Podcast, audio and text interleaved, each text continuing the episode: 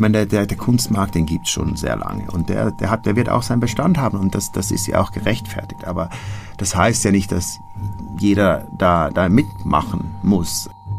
Die Zuspitzung auf diesen Finanzkapitalismus, die ist ja zerstörerisch. Das möchte ich nicht gerne in der Kunst sehen und sagen, Leute, hier gibt's andere Wege. Wenn die Kunst avantgardistisch ist, dann kann sie auch neue Wege sich aussuchen sagen Martin Heller und Beat Reber, die heute gleich im Doppelpack zu einer Folge Kunstpause im Stoberkreis bei uns dabei sind und mit denen wir über die Plattform theartist.net gesprochen haben. Heute bin ich leider alleine im Studio, aber ich habe ja zwei wunderbare Gäste. Mein Name ist Felix von Böhm und ich freue mich, euch zu einer neuen Ausgabe der Kunstpause begrüßen zu dürfen. Martin Heller ist Jurist, gründete in den 90er Jahren eine Kanzlei in Berlin und berät seit 30 Jahren Galeristen und Künstler. Außerdem ist er im Freundeskreis KW Freunde der Kunstwerke in Berlin als Vorstand aktiv. Beat Räber ist Galerist, war mehrere Jahre lang im Komitee der Art Basel und ist Mitinitiator der Non-Profit-Plattform TheArtists.net, die er gemeinsam mit Martin ins Leben gerufen hat. Ähm, bevor wir äh, ins Gespräch äh, über The Artists kommen, reden wir wie immer im, in der Kunstpause über eine Arbeit der Nationalgalerie und auch über eine Ausstellung. Ihr habt euch gleich zwei äh, Dinge ausgesucht und zwar zunächst mal eine Arbeit von Eduardo Basualdo, ähm, den du, äh, Beat, äh, getroffen hast, den du auch kennst und diese Arbeit ist gerade jetzt wieder äh, aktuell im Aufbau im Hamburger Bahnhof und wird dort bis Anfang nächsten Jahres zu sehen sein in der Ausstellung Under Construction, eine Ausstellung mit mehreren Erwerbungen der Freunde der Nationalgalerie. Warum spricht diese Arbeit so zu dir, dass du über sie sprechen wolltest? Ja, ich finde es sehr zeitgemäß, auch so dieses äh, Ausgrenzen äh, einerseits, ähm, es ist ja eigentlich so eine sehr eine fragile Zeichnung, wo ein Zaun drauf gemalt ist. Ähm, ich glaube, das kann man auch im übertragenen Sinn sehen. Äh, muss jetzt nicht äh, nur an, an, an die Krise denken, sondern ähm, insgesamt geht es ja bei der Kunst äh, sehr stark um, um, um so ein elitäres Feld. Deshalb ist das für mich auch ein bisschen eine Metapher so diese, diese harte Grenze, diese Zäune, die es, die es ja gibt überall auf der Welt. Und ähm, glaube, das ist ähm, vielleicht auch das, wo Eduardo hin möchte mit dieser Arbeit. Das ist eigentlich so ein Zaun, der so auf ganz fragilem Papier gezeigt wird, der jetzt auch so einen Abstand von der Wand äh, gezeigt wird. Ähm, so ein Ansprechen darauf. Was man vielleicht zu der Arbeit sagen kann, sie ist sozusagen eine auch performative Arbeit. Sie besteht nämlich aus einem tatsächlichen Zaun, den du gerade erwähnt hast, der dann immer, wenn sie aufgebaut wird, vom Künstler selbst sozusagen abgepaust. Das ist eine Frottage, äh, wo er mit Graphitstift in ganz konzentrierter, fast meditativer Weise immer wieder auf sehr breiten Papierbahnen über diesen Zaun streicht und was dann abbleibt, ist sozusagen ein Abbild dieses Zauns. Genau. Ähm, das aber eben anders als der Zaun, der selbst eine natürlich materielle äh, und, und der ist aus Stahl Stränge hat. Es ist eben so eine Brüchigkeit drin durch diese Frottage-Technik. Das finde ich eigentlich sehr spannend und dadurch, dass es auf Papier ist, kommt auch diese Leichtigkeit rein. Das heißt, es geht ganz stark um diese Ambivalenz. Einerseits sehen wir einen Zaun, andererseits ist auch die Verflüssigung schon mitgedacht in gewisser Weise. Ja, und diese Blickdichte verstärkt das Ganze natürlich noch viel mehr was mir, ich habe ihn jetzt gerade äh, vor Ort besucht, als er die Arbeit aufgebaut hat, was mir sofort in den Kopf kam, als ich in den Raum ging, ist, du weißt auch gar nicht, ob du eigentlich innen oder außen bist. Also guckst du auf jemanden, auf etwas, auf eine mhm. Ebene, die umzäunt ist, oder bist du selber umzäunt? Das fand ich eigentlich einen extrem spannenden Effekt. Mhm. Und auch der Effekt, dass sich ja das Papier bewegen wird weil das so fein ist und feinstofflich und man geht da vorbei und durch, den, durch diesen Wind, den man verursacht, bewegt es sich ein bisschen und äh, zeigt so eine, diese Zartheit und Transparenz auch hat so was Poetisches eigentlich, obwohl es ein Zaun ist, den man ja nicht unbedingt als poetisch empfinden würde. Ne?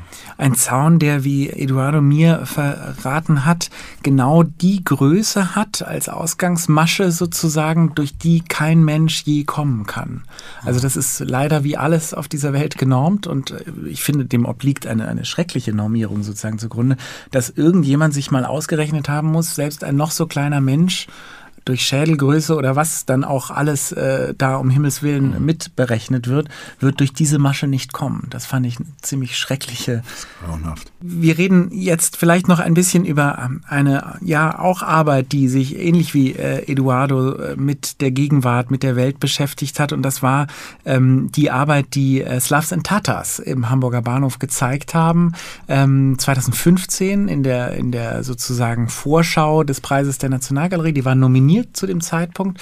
Ähm, und Martin, du wolltest über diese Arbeit sprechen, weil du dich an sie zurückerinnert ich hast. Ich erinnere mich an die ganz gut und ähm, wir, also wir sind auch befreundet. Also was an der Arbeit so beeindruckend ist, natürlich immer die ästhetische Gestaltung, finde ich. Bei Slavs und Tatars kommt es, merkt man das immer gleich. Und diese Kombination und Verschränkungen dieser kulturellen Ebene mit dem Buch. In dieser Arbeit ist ja ganz besonders das gedruckte, also das äh, the Printed Matter oder geschriebene Buch und das in der Gestaltung, in der Auseinandersetzung mit der künstlerischen Gestaltung. Da gibt es so viele Verweise auch auf verschiedene kulturelle Bezüge. Das ist das, was mir immer so sehr äh, gefällt an der Arbeit von Slavs und Tatars. Die ist einfach unheimlich smart, und äh, gebildet, ohne jetzt so langweilig und eingebildet zu sein. Und das gefällt mir daran. Also sie ist sehr, sehr anregend und äh, stellt ganz viele Bezüge her zu den Themen, die man jetzt oder vorher und jetzt auch schon weiter in der Arbeit von den, äh, von den beiden sieht oder vom Kollektiv sieht. Die, die Arbeit war ähm, so ein bisschen, hat die auch den Raum zu einer Art Bibliotheksraum äh, ja. eröffnet. Zumindest erinnere ich mich an so ein etwas dunkleres Hinterzimmer, wo es einen Tisch gab, wo Bücher ja, auslagen. Ein wunderschöner Tisch und es war dann auch hatte auch was Kostbares irgendwie, also, also was, aber es war zugänglich. Und dann waren die Wände auch gestaltet mit verschiedenen ähm, äh, Kunstwerken. Ja, ja, es war sehr schön. Und auch dieser Teppich, äh, der so ein bisschen geknickt ist, das ist so eine Art Tukuman, der äh, direkt aus der Gegend kommt, die die beiden ja auch so interessiert. Diese mittlere vom Oral südlich runtergehend bis nach Persien, diese kulturelle, unheimlich reiche Gegend, die dann einlud, sich darauf zu setzen und in den Büchern zu lesen. Und dieser Teppich, der war ja selbst wie ein aufgeschlagenes Buch ja, genau. von der, von der Form. Ja. Mhm. Ähm, du hast es gerade schon erwähnt, Slavs und Tatas sind auch Freunde von dir. Und um Freunde geht es auch bei der Plattform hey. theartist.net, würde ich sagen. Und nicht zuletzt ähm, habt ihr Slavs und Tatas auch äh, zuletzt eingeladen, eine Reihe für euch zu kuratieren. Aber bevor wir zu diesem kuratorischen Prinzip kommen und auch zu den anderen Künstlerinnen, die ihr dafür eingeladen habt, lasst uns doch erstmal über theartist.net sprechen. Was genau ja. ist das eigentlich? Es gibt eine Homepage, auf die kann man gehen, man kann sich viele Kunstwerke anschauen, man kann diese Kunstwerke auch kaufen. Ich glaube aber, es ist doch deutlich mehr als ein Online-Shop. Tell me more about it. Es ging eigentlich darum, ähm, eigentlich junge Künstler zu unterstützen und zeitgleich auch Kunst zugänglicher zu machen. Das waren zwei Bedürfnisse, die ich so in meiner Zeit als Galerist, wo wir Räber von Stengin betrieben haben, eigentlich so gemerkt haben, dass halt viele junge Künstler es extrem schwierig haben. Es haben ja auch sehr viele junge Galerien geschlossen. Dementsprechend ist extrem viel Talent da, ähm, das aber schwierig hat, also in, in, eigentlich am Ende von der Kunst zu leben.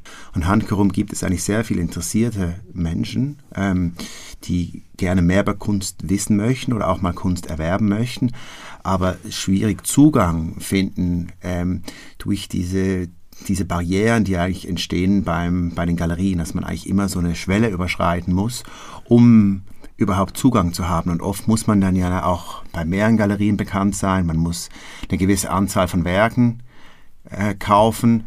Ähm, und, und das ist nicht jedermanns Sache, es ist auch vom finanziellen her. Und, und da kam die Überlegung, dass wir eigentlich eine Initiative ähm, schaffen möchten, ähm, die Kunst zugänglich macht, auch, also auch bezahlbare Kunst. Also wir wollen, wir haben sehr bewusst äh, uns auch dazu entschieden, jetzt nicht irgendwie äh, etablierte Positionen zu zeigen, sondern wirklich Positionen, die noch nicht so markterfahren sind, die auch noch erschwinglich sind. Und ähm, wir haben uns auch fürs Internet entschieden, weil wir einfach das Gefühl haben, dass es so den meisten Leuten zugänglich ist.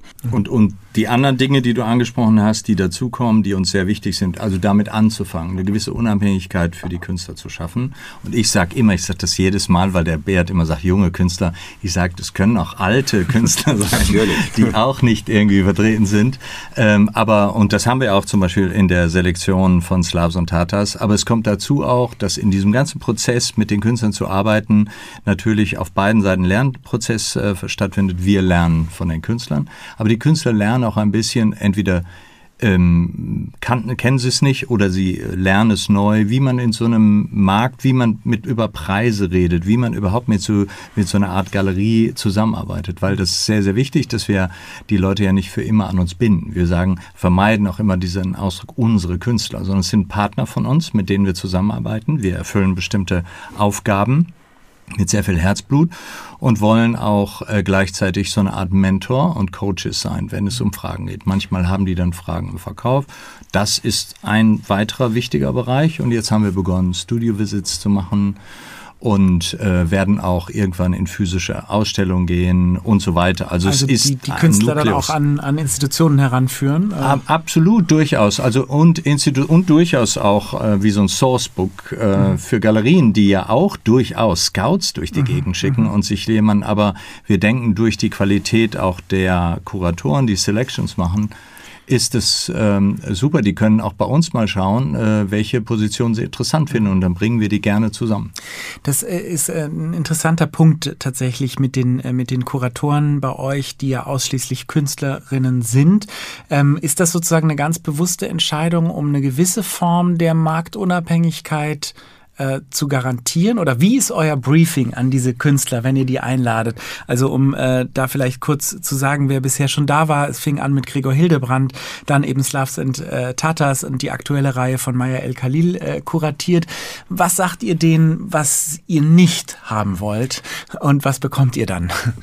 Ja, ich glaube, grundsätzlich ähm, war die Überlegung, wieso wir ähm, Künstler oder äh, Kuratoren einladen, um Selektionen zu kuratieren, war, dass wenn wir das machen würden, hat man eigentlich am Ende sehr stark wieder so einen eigenen Geschmack oder einen eigenen Stil. Das habe ich ja in meiner Galerie damals. Kann man auch eine Galerie gemacht. machen, ja. Und, und das war durchaus auch erfolgreich. Äh, das war ja zusammen mit Matthias von Stenglin und mhm. wir hatten das irgendwie dann so, glaube ich, auf eine sehr gute Ebene gebracht. Aber die Überlegung war, wie weiterzugehen. Und ähm, ich glaube auch nicht nur inhaltlich, aber auch geografisch können wir natürlich so ganz ein anderes Feld abbilden.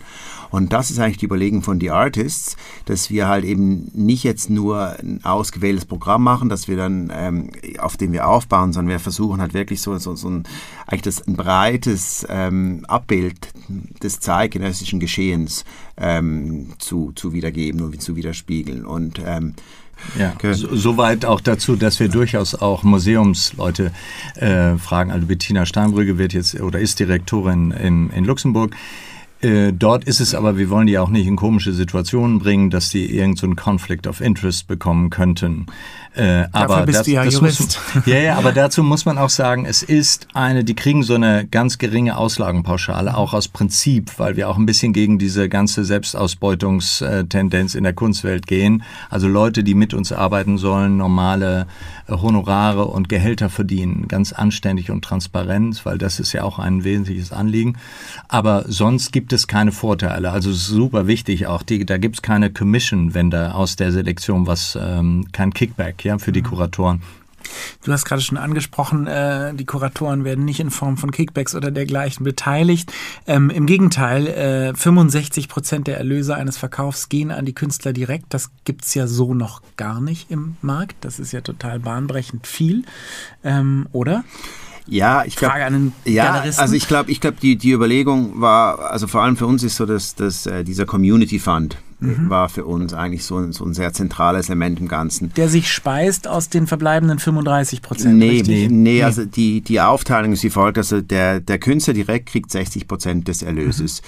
Fünf zusätzliche Prozent gehen in den Community Fund, der unter allen Künstlern aufgeteilt wird. Unter allen Künstlern dieser Selektion. Genau, ja. genau, weil es geht darum, dass, dass wir eigentlich äh, nicht Künstler, die jetzt zum Beispiel Performances oder Videoarbeiten machen, die jetzt vielleicht weniger verkaufen, äh, benachteiligen möchten. Mhm. Natürlich werden die vielleicht weniger verkaufen. Mhm. Aber es ging, geht einfach darum, dass halt das ein bisschen wie eine Community auch entsteht aus dem Ganzen.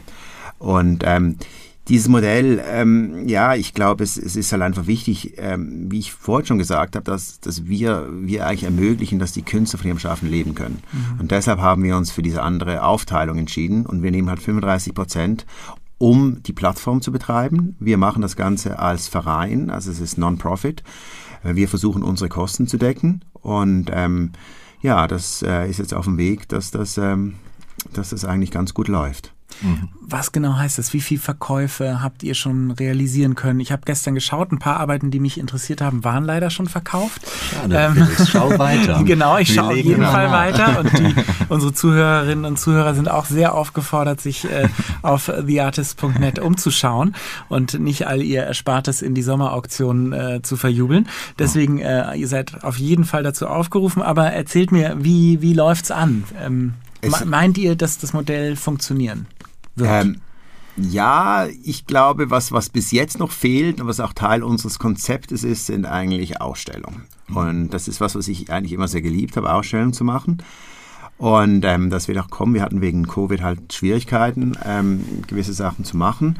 Ähm, aber zurzeit ist es halt äh, so, dass wir, ich würde sagen, wir verkaufen wöchentlich eine Arbeit mhm. und zum Teil häuft sich das. Mhm. Ähm, je nach äh, Pressebericht oder ähm, nach auch Selektion, die wir posten. Ähm, aber das ist, ist ganz unterschiedlich. Aber es ist so ein stetiger Fluss und ähm, ja, das ist auch von Beträgen her. Also das hat uns eigentlich ein bisschen erstaunt. Wir dachten, wir werden eher so die günstigeren Arbeiten mhm. verkaufen. Ähm, aber wir verkaufen jetzt durchaus auch Online-Arbeiten, die eineinhalb, 2000, wir haben auch schon Arbeiten für 3000 Euro online verkauft. Und äh, wir hatten noch nie Retouren bis jetzt. Also bis jetzt waren alle sehr, sehr zufrieden ähm, mit dem Werk. Und ähm, ja. Da muss man vielleicht auch äh, an unsere Audience, die ja vor allem junge, äh, auch Sammlerinnen sind, äh, dazu sagen, die Arbeiten sind so in der Range grob um maximal 5000 Euro. Es gibt ein paar Ausreißer nach oben, installative größere Arbeiten habe ich gesehen, die mir auch ganz gut gefallen. Mhm. Äh, dieser tolle, äh, dieser Stuhl und das Boot, ja. ja. Und also nicht Stuhl, Zahl, unfassbar toll. Äh, wirklich, ähm, dafür braucht man ein bisschen äh, größeres Portemonnaie. Aber im Wesentlichen ist es, das fand ich nämlich auch spannend, dann auch auch eine, eine, ein, ein Brechen sozusagen in dem Sinne, dass ihr eine andere Sammlerschaft ansprecht als die großen etablierten Galerien, richtig? Ja, und ich muss auch sagen, dass es gibt auch durchaus viele Arbeiten unter 1000 Euro. Mhm. Und ähm, ja, wir möchten halt Sammler aufbauen und ähm, halt auch den Zugang wirklich zu ermöglichen. Wir sehen uns auch gar nicht als Konkurrenz eigentlich zu einer Galerie. Ähm, äh, Martin sagte ja vorhin auch schon, dass wir eigentlich auch für die Galerien sehr offen sind. Wir stellen Kontakt zu Künstlern her. Wir sind auch mit ein, zwei Galerien im Gespräch, die sich Positionen anschauen. Also wir wollen eigentlich wie ermöglichen. Wir wollen halt wollen weg von diesem Gartendenken, das ist mein Garten, das ist mein Garten, sondern wir versuchen, glaube ich, wir wollen wirklich versuchen, einen Beitrag an die Kunst zu leisten.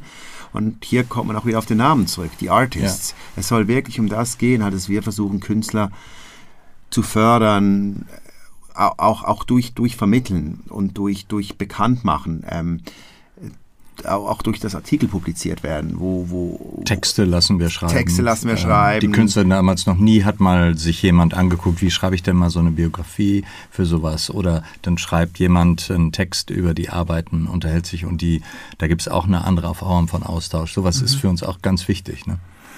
Ähm, Im Online-Bereich sind im letzten Jahr drei, vier Plattformen entstanden, die sicherlich einen ganz eigenen und anderen Einsatz, äh, an, äh, eigenen und anderen Ansatz haben als ihr. Trotzdem würde mich interessieren, wo ihr euch da so am ehesten einordnen würdet. Ihr habt euch sicher damit beschäftigt, der Studentenkunstmarkt, Kunst 100 oder die MISA. Ähm, was äh, sozusagen, wenn ihr diese Plattformen habt, auch das sind Plattformen, wo ich als junger Sammler irgendwie ins Einstiegssegment kann ähm, oder NFTs kaufen kann, wenn ich das unbedingt will. Ähm, wo, wo steht The Artist und wie grenzt ihr euch da ab?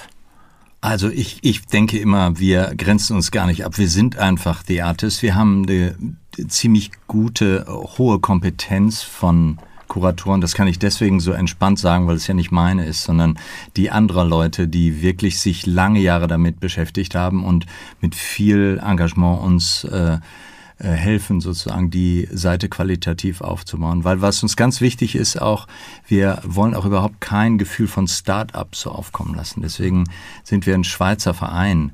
Wir haben keine, kein Value, äh, Shareholder Value in unserem Verein, sondern wir wollen, wir, uns geht um die Sache und äh, wir werden das langsam aufbauen und ich glaube, und es gibt, das ist es ja, es gibt ja seit in den letzten zehn Jahren, es gibt einfach unglaublich viele Künstler, was ja auch die Galerien einfach überfordert. Also es wird sehr, sehr viele Möglichkeiten geben, Kunst zu erwerben. Wenn wir das halten können und gleichzeitig den Leuten auch so eine wie Beat schon sagt, so eine niedrig, so ein Zugang einfach, so einfach auch Freude daran, Kunst mit Kunst zu leben.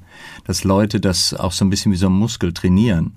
Und dann können die ja weitermachen und dann kaufen die, wer weiß, wo die kaufen. Also wir haben da kein Territorialdenken und wir haben auch gar nicht so viel Zeit uns um die anderen. Wir gucken äh, uns natürlich an, was die machen, aber sind mit unserem Konzept im Moment ganz zufrieden, aber entwickeln das auch immer weiter. Mhm. Und bringt natürlich, das ist sicherlich auch noch ein Unterschied zu den anderen äh, genannten äh, äh, Plattformen, beide ein recht großes äh, Adress- und Telefonbuch mit, ähm, einfach aus euren bisherigen und auch noch aktuellen äh, sozusagen beruflichen Beschäftigungen kann ich mir vorstellen. Also ähm, das die, hilft. Das die genannten Namen als äh, Kuratoren anzusprechen, ist ja sozusagen auch vielleicht für einen Studentenkunstmarkt nicht ganz so einfach. Wer weiß es, wobei Gregor Hildebrand ist sehr offen, auch Super. mit Studenten zu kooperieren, ja. aber ähm, ich könnte mir vorstellen, dass das auch noch ein bisschen ein Alleinstellungsmerkmal von euch sein dürfte.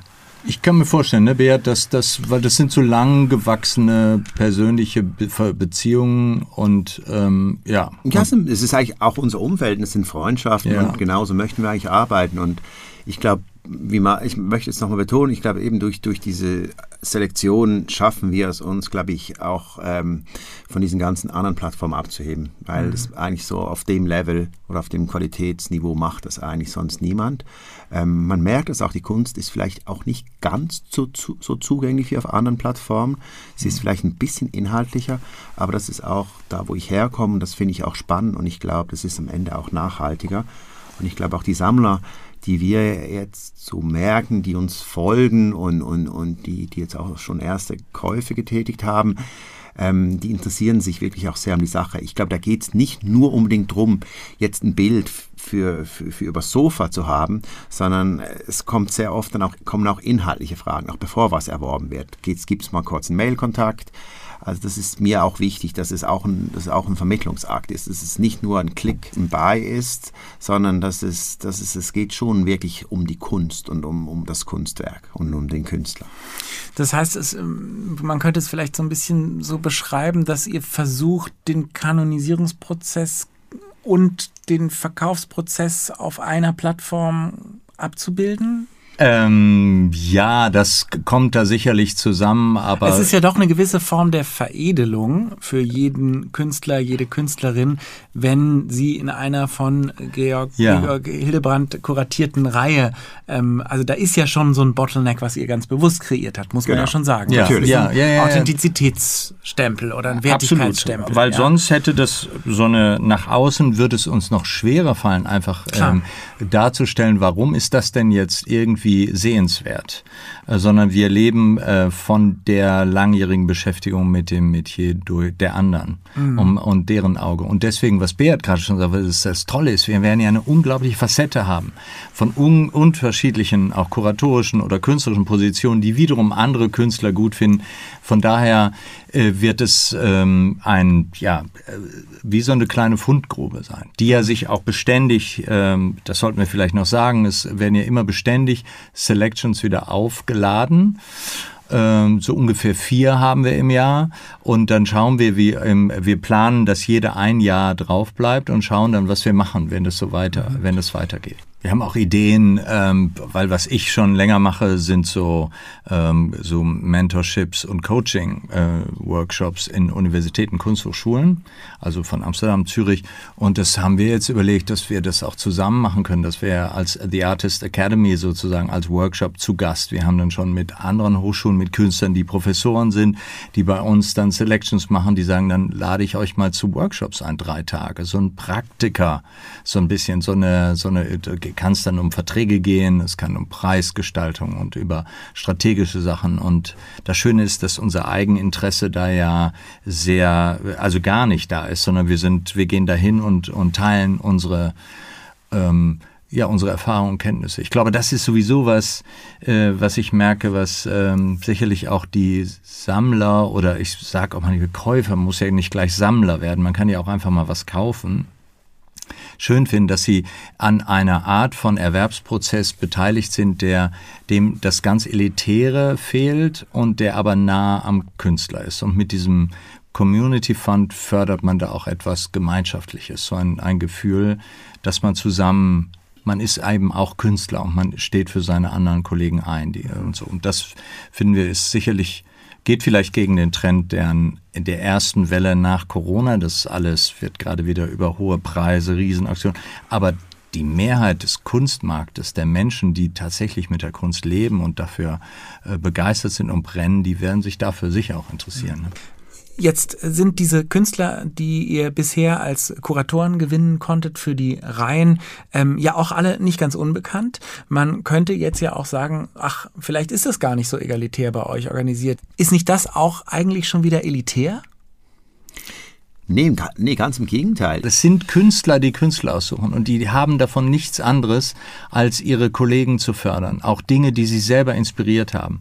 Ähm, also wir haben es sehr oft erlebt, dass Künstler äh, sagten, sie, wie sehr sie inspiriert waren, überrascht waren von einer bestimmten Praxis und uns Leute vorgeschlagen haben und dann im zweiten Durchgang gesagt, ach so, könnt ihr überhaupt, weil das sind so komplizierte Performances und so. Also es ging dann immer, es war immer der Inhalt im, im Vordergrund. Würdet ihr euch als disruptiv bezeichnen? Ach, ich bin eigentlich schon ein harmonischer Mensch, aber es hat schon ein bisschen was. Ein bisschen, denke ich, würde eher den, den, äh, das Wort anregend. Ich möchte Leute anregen, auch mal anders zu denken, eine neue Perspektive, mal die Fenster aufzumachen ja, und Licht anzuschalten und einfach zu sagen, ich kann auch mal anders auf etwas gucken.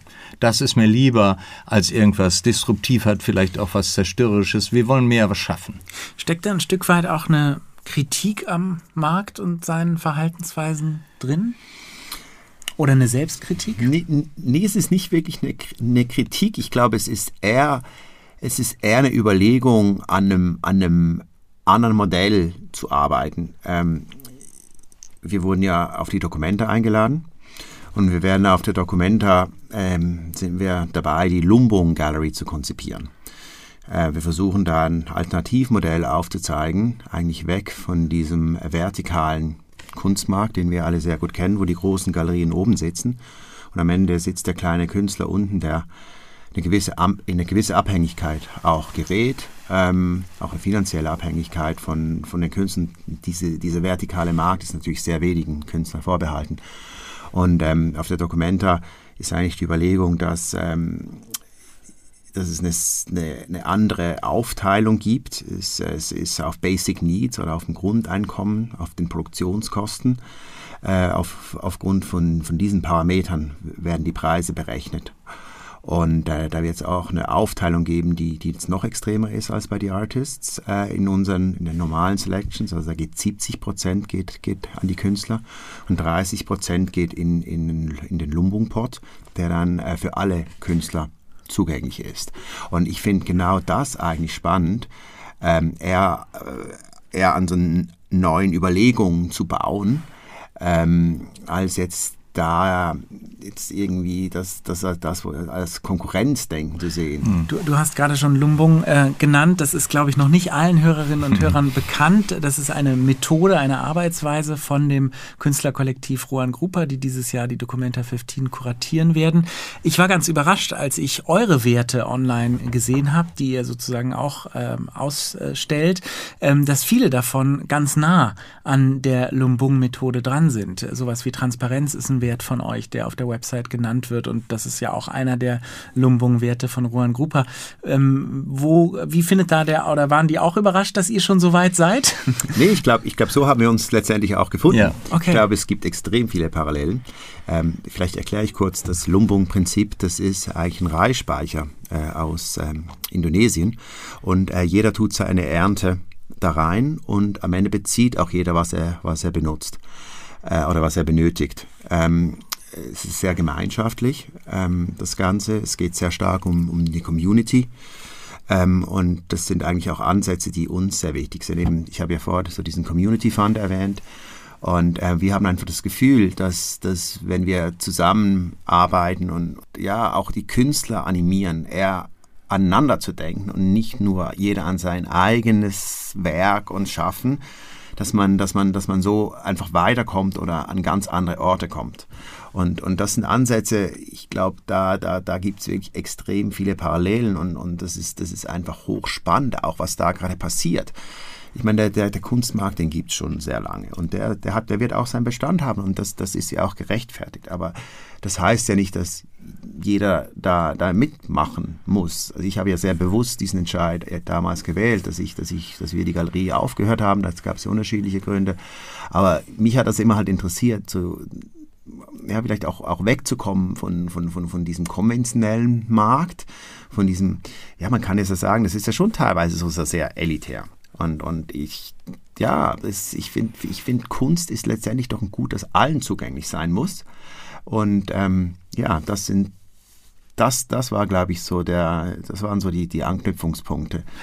Äh, also ich habe natürlich, das, du hast das gesagt, Felix, mit der Transparenz. Das ist natürlich, ne, also ich kenne das natürlich aus der anwaltlichen Tätigkeit damals und auch sonst, was da so ähm, los ist teilweise. Und ich denke manchmal, wie schade, so als würde dieser, dieser normale Betrieb, was Markt ist, ist ja sowieso so, ein, mhm. so ein dehnbarer Begriff, äh, als würden die sich so totdrehen und in so eine Sackgasse laufen und man durchaus mal äh, Sachen auch untereinander klarer anspricht. Also Künstler, und Galerie, was Kosten angeht, Produktionskosten, wie man damit umgeht. Das ist alles noch teilweise so ein bisschen... Weniger Sideletters, mehr Gemeinschaft. Ja, es auch miteinander direkt sich ernst nehmen. Das, das schließt die Künstler ja mit ein. Mhm. Also wir sind ganz gewiss nicht der Auffassung, dass die armen Künstler ähm, so irgendwie so arme Opfer sind. Nein, äh, es gibt ein System, das sich so eingegroovt hat und das ja auch funktioniert und herrliche Werke hervorbringt, aber äh, irgendwie ist es begrenzt, wie Beat sagte. Es ist so ein bisschen auch die, der Zugang dazu elitär. Und, äh, und alle denken, ja, wie, was ist denn sonst noch so los? Und wir denken, man, äh, und das finde ich intellektuell auch super interessant, dass diese Ideen der dieser äh, Lumbung, ähm, einfach, dass man die auch denken kann, ohne in irgendwelche alten ideologischen, kommunistisch und neoliberal. Mhm. Natürlich geht, aber man kann es einfach mal anders denken, weil was ja immer bleibt, äh, ist der Individualismus des schöpferischen Momentes. Aber die Verteilung, dass man die Ellenbogen nicht unbedingt anspitzt und äh, dass auch Sammler vielleicht sich wohler fühlen, weil sie nicht immer nur als Bankautomaten gesehen werden, sondern zu etwas anderem beitragen, als nur Geld auszugeben und Trophies zu sammeln. Das ist auch für die Sammler ganz schön. Ich glaube, wir, das ist so eine, so eine neue Farbe. Und wenn, wir werden sicher kopiert werden in der einen oder anderen Weise. Vielleicht auch ganz, vielleicht auch ganz schön. Ich glaube, vielleicht ganz auch, schön, ja. Wir, wir wollen, wir, das ist auch die Überlegung, dass diese Lumbung Gallery, die, die wir da mit ihnen konzipieren und aufbauen, die soll auch weiterleben. Ja. Unabhängig von uns, die kann auch bei verschiedenen Kollektiven oder bei verschiedenen Künstlern selber stattfinden. Verschiedenen Ländern. Ja. Verschiedenen Ländern. Also es geht, uns geht es weniger um Besitz. Ich glaube, uns geht es wirklich um, um, um Ideen entwickeln zu können und, und so, so für, für, für, die ganze, für den ganzen Kunstkontext vielleicht was beizutragen, dass das einfach andere Möglichkeiten auch eröffnet. Aber das meinte ich schon vorhin mit der Kritik am Markt ist es vielleicht nicht unbedingt, aber es ist dann doch ein Infragestellen bestimmter kapitalistischer äh, eingegroofter oder ausgetretener Wege, mhm, die ja überall praktiziert werden. Ja, das ist noch nicht mal so Kapi also ich also bin ja Kapitalismus äh, finde ich ja ist ja das, was wir die individuelle Gestaltung, die Eigenbestimmung des Unternehmerkünstlers, mhm. der selber von dem äh, leben kann, was er erwirtschaftet. Das kann er natürlich auch, wenn er mit Galerien arbeitet. Das äh, ist ja durchaus auch Kapitalismus. Ja. Also äh, nur es, äh, wir werden die Werkzeuge offen dahinlegen und sagen, so könnt ihr damit umgehen und wir helfen euch dabei und ihr seid selbstbestimmter. Die Zuspitzung auf diesen Finanzkapitalismus, die ist ja zerstörerisch. Das muss man einfach sagen. Das möchte ich nicht gerne in der Kunst sehen und sagen, Leute, hier gibt's andere Wege und die Leute auch dran zu gewöhnen. Und ich glaube, eine große Offenheit gibt's da schon. Und es ist vielleicht leichter, sogar in der Kunst mit sowas zu beginnen, als in viel komplexeren äh, Zusammenhängen der ähm, äh, Investmentbanking-Welt oder der Energieproduktion. Aber ich denke, wenn die Kunst avantgardistisch ist, dann kann sie auch neue Wege sich aussuchen, um ein bisschen entspannt und großzügig sein. Lasst uns noch mal ein bisschen nach vorne gucken. Ihr habt es gerade schon angedeutet, was als nächste Reihen geplant ist. Wie viel könnt ihr uns schon verraten?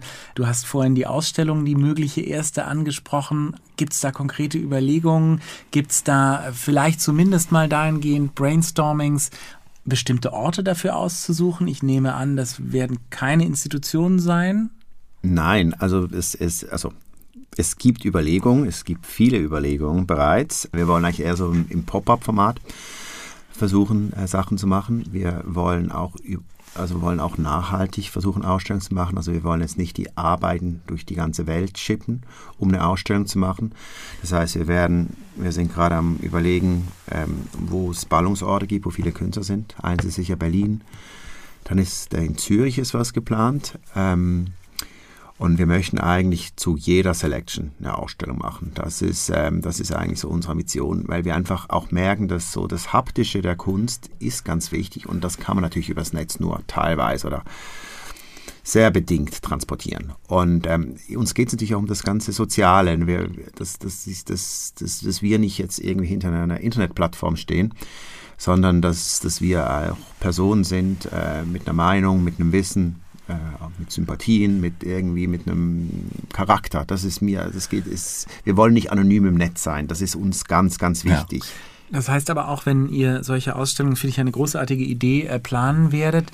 Ähm, aktuell werdet ihr die sicherlich noch nicht aus dem Community-Topf äh, finanzieren bekommen. Ist das was, wo Sponsoren auch in Frage kommen? Ich meine, ihr redet hier äh, in diesem Podcast auch mit einer Audience, die teilweise aus Unternehmerinnen und Unternehmern besteht. Also könnte man in Zukunft möglicherweise ein Sponsor einer Ausstellung werden? Auf alle Fälle. Ähm, wir, wir sind äh, jetzt ein Verein ähm, wir haben lange überlegt, wie wir, wie wir das, das strukturieren. Und ähm, wir sind äh, durchaus nicht abgeneigt, äh, Sponsoren zu haben. Äh, wir möchten einfach äh, auch, dass es zusammenarbeiten, dass es auch Synergien ergeben. Ähm, also wenn, wenn jetzt jemand Kontakt, äh, Interesse ja, hat, kann er gerne. gerne mit uns in Kontakt treten. Ich habe ja auch in der Hinsicht, haben wir beide ja lange Erfahrungen mit solchen äh, Zusammenarbeiten und auch da würde ich auch gerne mit überlegen, wie, welchen Mehrwert es hat äh, des Sponsors über dieses Abdrucken des Logos und seine, äh, mhm. seine Waren verteilen und so, sondern da kann man auch gemeinsam sicherlich vielleicht neue Wege finden. Äh, und da sind wir sehr offen. Ähm, wir äh, wollen ja in so eine Ökonomie rein, die auch anderen mehr Spaß bringt. Also diese, man, man sieht es ja, diese gesponserten Dinge sind teilweise dann so mehr oder weniger schlecht gecoverte Marketing- oder Werbefilme. Dann es gibt allerdings auch unter großen Brands ganz gute Sponsoren, die das sehr sehr wohl verstehen, wie viel Freiheit ähm, die Künstler brauchen und behalten müssen. Das ist uns dann natürlich wichtig, dass uns dann keiner inhaltlich reinredet. Wir reden den Künstlern ja auch nicht rein oder den Kuratoren. Ähm, aber da gibt es genügend, die da auch Spaß dran haben. Also sind wir sehr offen äh, weil du es gerade angesprochen hast, die Nachhaltigkeit ist ja, ähm, tatsächlich ist mir das auch im, im Dialog mit Rohan Gruper nochmal so klar geworden, wird in der westlichen Welt viel zu, der Begriff wird viel zu engmaschig gedacht die meisten, wenn sie Nachhaltigkeit hören, denken an, an grüne Bäume. Ja? Ähm, dass sozusagen eine wirtschaftliche Nachhaltigkeit äh, nochmal was ganz anderes ist oder äh, dieses ganze Projekt, das Künstler darin begleitet, ihnen überhaupt erstmal Wissen zu transferieren, sie möglicherweise zu beraten. Das alles zahlt ja auf diesen Wert der Nachhaltigkeit, der einer von euch ist, mit ein. Also für mich ist es zum Beispiel auch aus meiner beruflichen Erfahrung immer deutlicher geworden, dass zur Nachhaltigkeit ganz, ganz dringend gehört, der menschliche Umgang, ein nachhaltiges Miteinander, also wie man respektvoll miteinander umgeht. Also ob es Mitarbeiter sind, ob es deine Geschäftspartner, Partner sind, dass man eine offene, ehrliche Kommunikation hat. Damit entlassen wir unsere Zuhörerinnen und Zuhörer und äh, lotsen sie in Richtung Kassel, wo die Dokumenta gerade eröffnet hat. Man kann uns besuchen im Ruru-Haus, äh, der Zentrale, aber die sogenannte, die Galerie ist die gesamte Dokumenta. Vielen Dank für das schöne Gespräch. Danke, Felix. Vielen Dank.